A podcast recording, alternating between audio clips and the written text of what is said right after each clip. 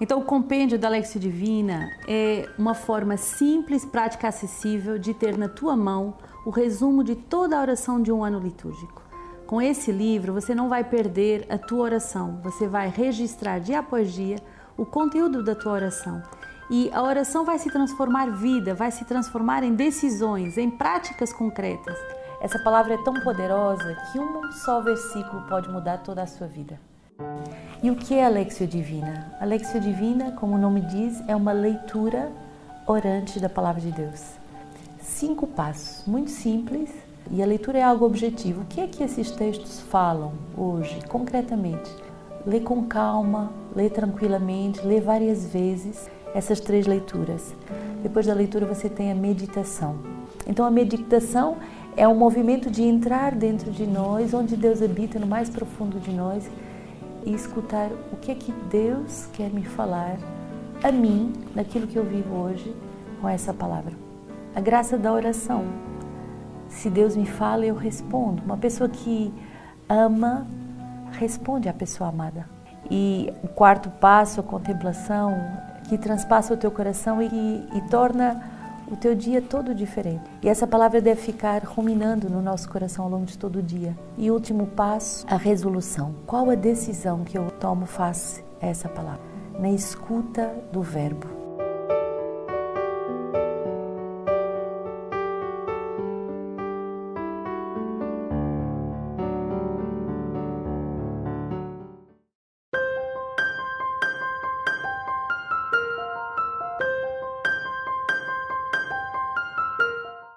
Bom dia, queridos irmãos. É com muita alegria que estamos juntos de novo depois desse belíssimo Festival das Famílias. O nosso coração ainda transborda de alegria, chovem testemunhos de ação de graças de famílias, de padres, de consagrados, de bispos, agradecendo à comunidade por esse primeiro festival internacional. Creio que foi uma audácia do Espírito Santo, mas com toda a ajuda de todas as casas, de todos os irmãos que trabalharam noite e dia para que você pudesse viver essa grande graça no mundo inteiro em seis línguas, tantas famílias foram abençoadas. Então, ainda estamos nessa alegria de receber todos os testemunhos, todo o efeito da palavra de Deus que não é proclamada sem produzir efeito. De verdade, Estamos numa grande ação de graças e agora, noite e dia, também na adoração perpétua, continuamos rezando por você, pela sua família, por tudo que Deus semeou e abriu como visão espiritual para a sua vida e para o seu coração. E se você está me ouvindo e não sabe o que, é que eu estou falando,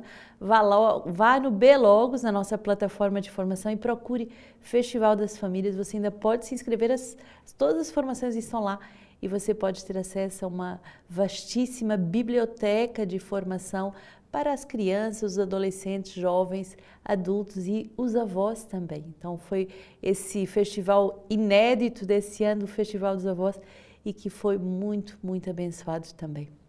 Hoje, Santo Apolinário, e vamos mergulhar nas palavras que o Senhor nos dá para esse dia com muita atenção. Você pode abrir a sua Bíblia, Êxodo 14, 21 a 15, 1. Então Moisés, Moisés estendeu a mão sobre o mar, e o Senhor, com uma forte vento oriental que sobrou toda aquela noite, fez o mar se retirar. Este se tornou terra seca e as águas foram divididas. Os filhos de Israel entraram por, por meio do mar em seco e as águas formaram como um muro à sua direita e à sua esquerda. Os, os egípcios que os perseguiam entraram atrás deles, todos os cavalos de Faraó, os seus carros e os seus cavaleiros, até ao meio do mar. Na vigília da manhã, o Senhor da coluna de fogo e da nuvem viu o acampamento dos egípcios e lançou a confusão no acampamento dos egípcios. Ele emperrou as rodas dos seus carros e fê-los andar com dificuldade. Então os egípcios disseram: Fujamos da presença de Israel, porque o Senhor combate a favor dele contra os egípcios. O Senhor disse a Moisés: Estende a mão sobre o mar, para que as águas se voltem contra os egípcios, sobre os seus carros e os seus cavaleiros. Então Moisés estendeu a mão sobre o mar e este, ao romper da manhã, voltou para o seu leito. Os egípcios, ao fugirem, foram de encontro a ele, e o Senhor derribou os egípcios no meio do mar. As águas voltaram e cobriram os carros e cavaleiros de todo o exército de Faraó que os haviam seguido no mar, e não escapou um só deles. Os filhos de Israel, porém, passaram pelo meio do mar em seco, e as águas eram para eles como um muro à direita e à esquerda. Naquele dia, o Senhor salvou Israel das mãos dos egípcios, e Israel viu os egípcios mortos à beira-mar. Israel viu o grande poder que o Senhor havia mostrado contra eles. E o povo temeu ao Senhor e creram no Senhor e em Moisés, seu servo. Então Moisés e os seus filhos, os filhos de Israel, entoaram este canto ao Senhor.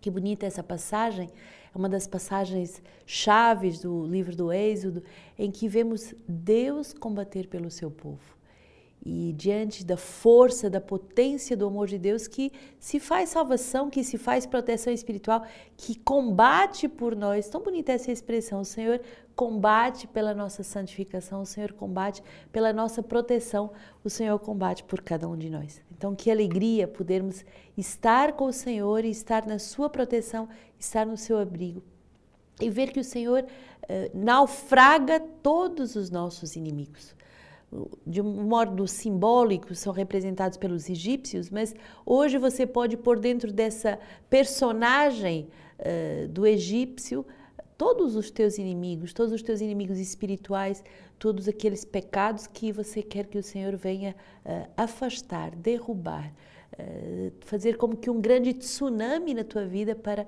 te fazer caminhar a pé enxuto. Hoje é a grande alegria de podermos estar com o Senhor e de podermos ver Ele caminhando à nossa frente e abrindo uma terra de pé enxuto. Quem já fez o Recria-me comigo já viu o Senhor dizer que nesse terceiro dia Ele abre um caminho para que você possa avançar. Não só o Senhor te põe de pé, mas Ele agora vai trilhar um caminho para que Ele possa avançar.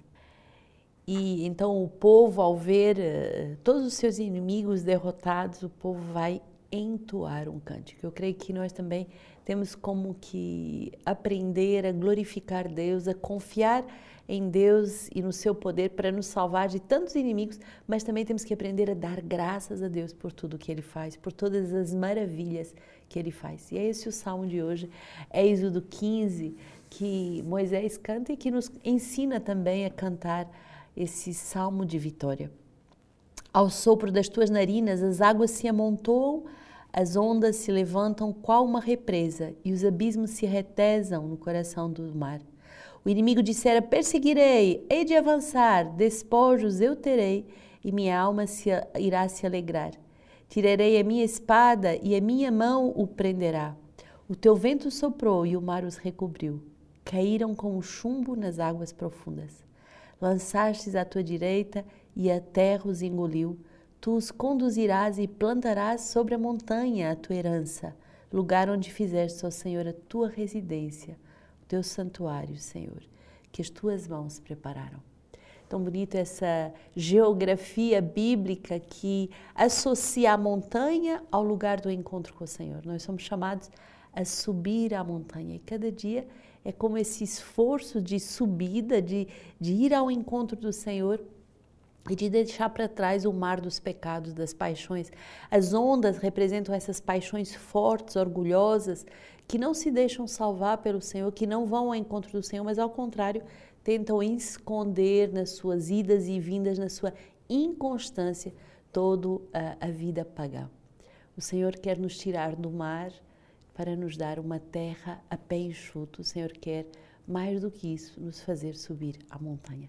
E cada dia, através da Lexio Divina, cada dia, através da meditação da Palavra de Deus, verdadeiramente nós podemos ter o nosso coração inflamado de amor por Deus e o desejo de o ver face a face. E por isso aceitar uh, aquilo que nós vivemos como constrangimento para subir a montanha. Um dia, visitando a Terra Santa, fui visitar esse oásis de Engandi, que o Cântico dos Cânticos fala. E eu sempre tinha imaginado um paraíso as águas cristalinas, uh, as flores, uh, a, a, vegetação no meio de um grande deserto, um oásis.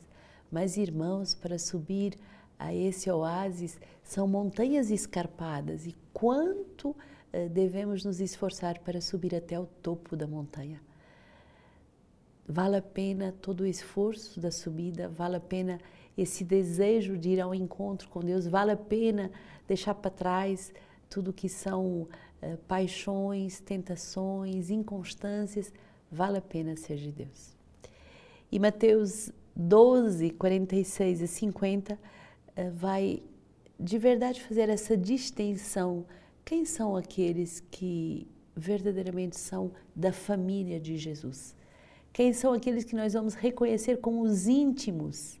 Não são laços de carne nem de sangue que vão dar essa distinção daqueles que seguem o Senhor, mas é verdadeiramente aqueles que trazem o traço distintivo dos amigos de Jesus, que é escutar a sua palavra e pô-la em prática.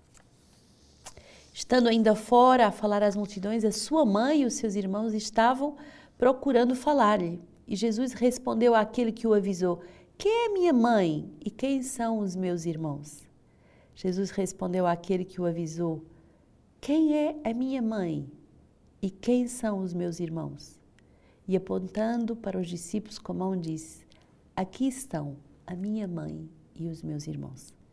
Porque aquele que fizer a vontade do meu Pai que está nos céus, esse é meu irmão, irmã e mãe. Bonito essa radicalidade com que o Senhor não rejeita laços carnais, mas ele eleva o nível, ele diz que o que é mais importante é esse laço espiritual de sequela Cristo, seguir Jesus. Seguir Jesus não porque somos cristãos, batizados, porque nascemos na família de Jesus, na família da igreja, mas porque todos os dias aprendemos a escutar a palavra de Deus e ir até as montanhas do Senhor, ir até ao coração de Deus, ir até ao seu coração. Santo Apolinário vai nos dar justamente esse testemunho de alguém que aceita ir até as montanhas do Senhor.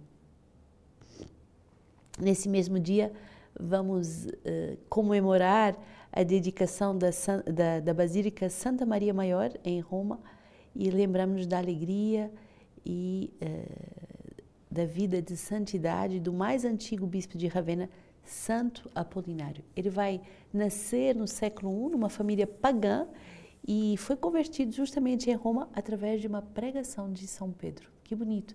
Estamos nos primórdios uh, da igreja, o primeiro Papa Pedro que através da pregação da palavra de Deus gera outro santo.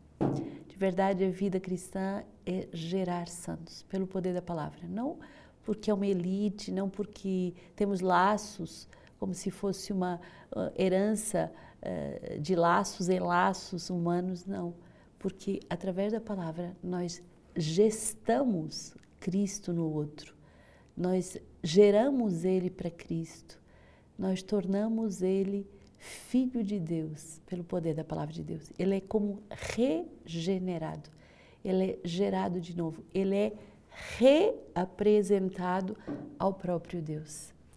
E no tempo de, de Apolinário, o paganismo era, era terrível, o sincretismo, isto é, a mistura de crenças, dominava todo o império e por isso todo evangelizador corria grande perigo de, de vida.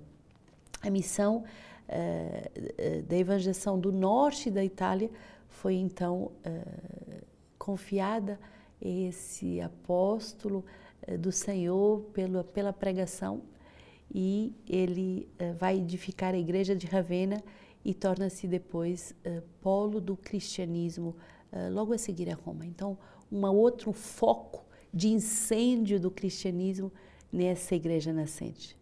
E por causa de Jesus Cristo, por causa do seu reino, ele vai lutar contra as tentações, contra esse mar revolto dentro do seu coração, permanece fiel, sofre com coragem e suporta mesmo as torturas como confessor, e mais tarde ele vai sofrer o martírio. E no Édito de Milão, em 313, a Igreja Católica vai adquirir a liberdade religiosa e pode finalmente, com toda a liberdade, uh, anunciar em todo o Império Romano e venerar os seus santos. E nesse período encontramos então em Ravenna, nessa região da Itália, uma grande devoção a Santo a esse santo apolinário. Hoje, como leitura patrística, temos uma carta de Santo Inácio de Antioquia, também bispo e mártir, que vai nos exortar a ter Cristo em nós. Longe de nós a indiferença diante da benignidade de Cristo. Se agisse conosco da maneira como fazemos, estaríamos perdidos. Por isso, feitos seus discípulos, aprendamos a viver de acordo com o cristianismo. Quem se faz chamar por nome diferente não é de Deus. Rejeitai, pois, o mau fermento, velho e azedo, e mudai-vos com a força do novo fermento, que é Jesus Cristo. Salgai-vos nele, para que nenhum de vós se corrompa, porque pelo cheiro serias descobertos. É absurdo confessar a Cristo Jesus e judaizar, porque de fato o cristianismo não creu no judaísmo, mas o judaísmo no cristianismo, no qual estáis reunidos todos quanto creem em Deus. Se vos escrevo deste modo, de Santo Inácio, não é para que saiba haver algum de vós com estes sentimentos, porém, como o menor de todos, desejo-vos precavidos a fim de não caíres no anzol da vã doutrina. Ficai plenamente certos do nascimento e da paixão e ressurreição, acontecidos durante a procuradoria de Pôncio Pilatos. Tudo isto foi verdadeiramente vivido por Jesus Cristo, nossa esperança. Ninguém jamais se afaste desta esperança. Goze eu da vossa companhia, se for digno. Embora em cadeias, não posso comparar-me com nenhum de vós, que não estejais presos. Sei que não vos orgulhais, pois tendes Jesus Cristo em vós. Ora, além disto, Sei que o rubor vos sobe ao rosto quando vos elogio, como está escrito: o justo acusa-se a si mesmo. Santo Inácio vai nos dizer: esforçai por ficar firmes, firmes no Senhor, como apóstolos, firmes no Senhor, para que tenham bom êxito na carne e no espírito, pela fé e pela caridade, tudo quanto fizerdes, pelo Filho, no, no Pai e no Espírito Santo no princípio e no fim, e como vosso digno bispo e a bem, entre, a bem desejada coroa espiritual do vosso presbitério, juntamente com os diáconos agradáveis a Deus. Sede submissos ao bispo e uns aos outros, para que, na sua humanidade, Jesus Cristo, ao Pai e aos apóstolos, a Cristo e ao Pai e ao Espírito, para que a nossa união seja, não, seja corporal e espiritual. Exortai-vos com brevidade. Lembrai-vos de mim em vossas orações para que consiga alcançar a Deus.